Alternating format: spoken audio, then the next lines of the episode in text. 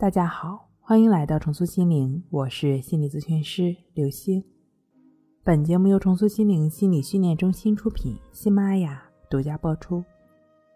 今天要分享的内容是焦虑强迫症自救的三点建议。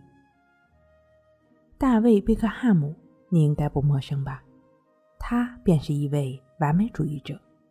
他的太太维多利亚曾经表示，在放饮料的冰箱里，所有的东西必须是对称的。如果有三罐饮料，他会扔掉一罐，因为必须是偶数才行。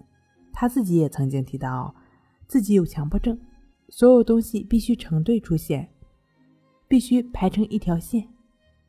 正被困在焦虑强迫中的朋友，你再也无需觉得自己特别没用、特别蠢笨。因为贝克汉姆跟你一样，同样是尝试停止强迫行为，但做不到。事实是，症状本身就是如此，这就是强迫。停不下来是长久以来形成的思维模式，这也解释了大部分强迫症朋友很难意识到、很难捕捉到强迫症的原因。最初的在意，长此发展下去，就已经成为他们的烙印，一种自动的反应，痛苦感。和恐惧感都是被一点一点积累的。与其说强迫症、焦虑症是一种病症，不如说它们是一种自身功能失调的结果。第一，从功能失调的构成来看，焦虑症、强迫症患者存在的行为也好，或者是担忧、恐惧的念头也好，就一个恐惧对象来讲，本身也没有什么不合理的。比如担心飞沫会传染疾病，这合乎情理啊。就像现在的新冠疫情，但合理并不代表是正确的，是符合事物发展的。第二，从这种失调的结果来看，势必给人带来痛苦。我们人类之所以进备，我们人类之所以进化的如此完备，最重要的一点是懂得趋利避害。无论你正在经历着什么，是反复检查的纠结，还是控制不住的胡思乱想的纠缠。或者是没有缘由的焦虑不安，总之有痛苦感就是需要调整的。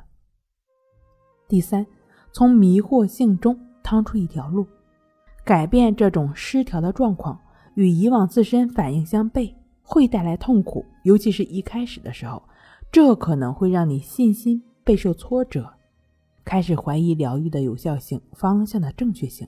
不必担心，这是必经之路。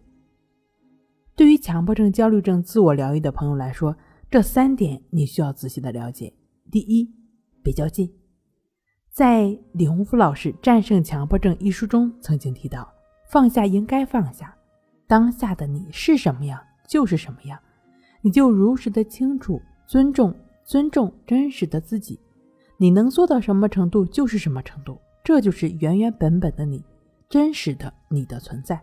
如其本来的尊重会调动内在疗愈的能量，冲破头脑理性层面的合理，成为修复失调的内在力量。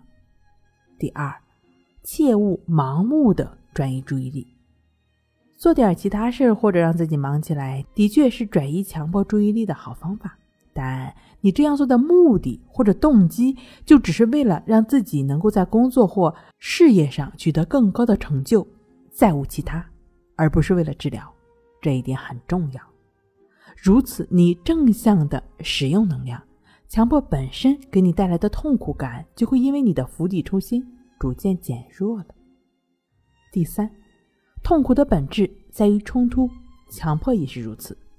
没有了冲突，恐惧、焦虑就不复存在了。那么，如何化解冲突呢？在战胜强迫中讲到，不能与。强迫针锋相对，但你完全可以以另一种姿态对待它，对它不起任何反应，只是允许。当你觉察到不舒服的时候，也只是对此保持正念觉知。强迫、焦虑的感受，当你不再人为的给予力量的时候，它会便会慢慢消失。正所谓“他强由他强，清风拂山岗；他横由他横，明月照大江。”好了。今天跟您分享到这儿，那我们下期再见。